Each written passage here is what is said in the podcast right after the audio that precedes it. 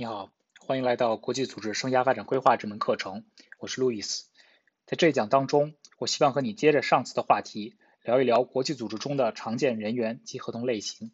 今天我们着重讲一讲职员合同，也就是我们常说的国际公务员。实际上，在之前的几讲中，我已经为你介绍了几种不同的成为国际职员的渠道，包括实习、顾问、青年专业人员考试，或者是社会招聘等等。相信你对这些名词和概念已经有了自己的认识和理解。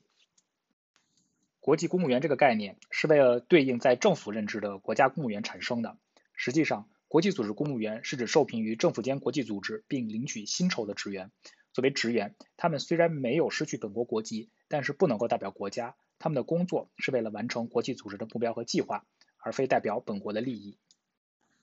国际组织职员的职责并不能够一概而论，有负责技术性工作的业务人员，有负责事务性工作的一般人员。业务人员又包含了本地招聘和国际招聘两种类型，前者一般在国籍所在国任职，而后者则需要前往其他的国家、地区或者在总部任职。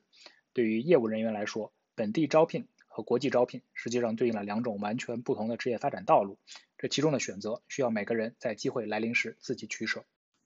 国际组织职员的合同类型其实也有所细分，包括临时聘用 （temporary appointment）、项目聘用 （project appointment）、固定期限 （fixed term） 以及目前已经比较少见的终身合同，一般叫做 continuing contract。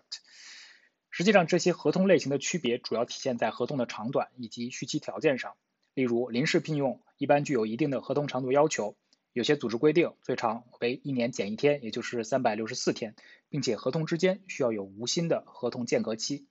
项目聘用顾名思义，合同的长度与项目进行时长有关，项目结束后就需要寻找新的工作机会。固定期限合同是目前国际组织中比较常见的合同类型，也就是我们常说的长期职位。这一类合同往往对应着一个组织中常规项目预算规定的固定岗位，因此尽管合同长度也为两到三年不等，但一般为自动续期。在很多国际组织当中，终身合同已经被固定期限合同所取代。对于近年来加入国际组织的人员来说，获得终身合同这样铁饭碗的几率可以说相当之小。从我个人的体会上看，成为一名国际职员并不会让你的生活发生翻天覆地的变化。相反，我的工作内容远远没有在做顾问时有技术含量。但是我仍然认为，成为一名国际职员是职业发展走上正轨非常重要的一步。从顾问到职员的差异，我认为主要体现在三个方面，即工作性质上，在技术支持的基础上，加入了更多项目规划和协调上的内容；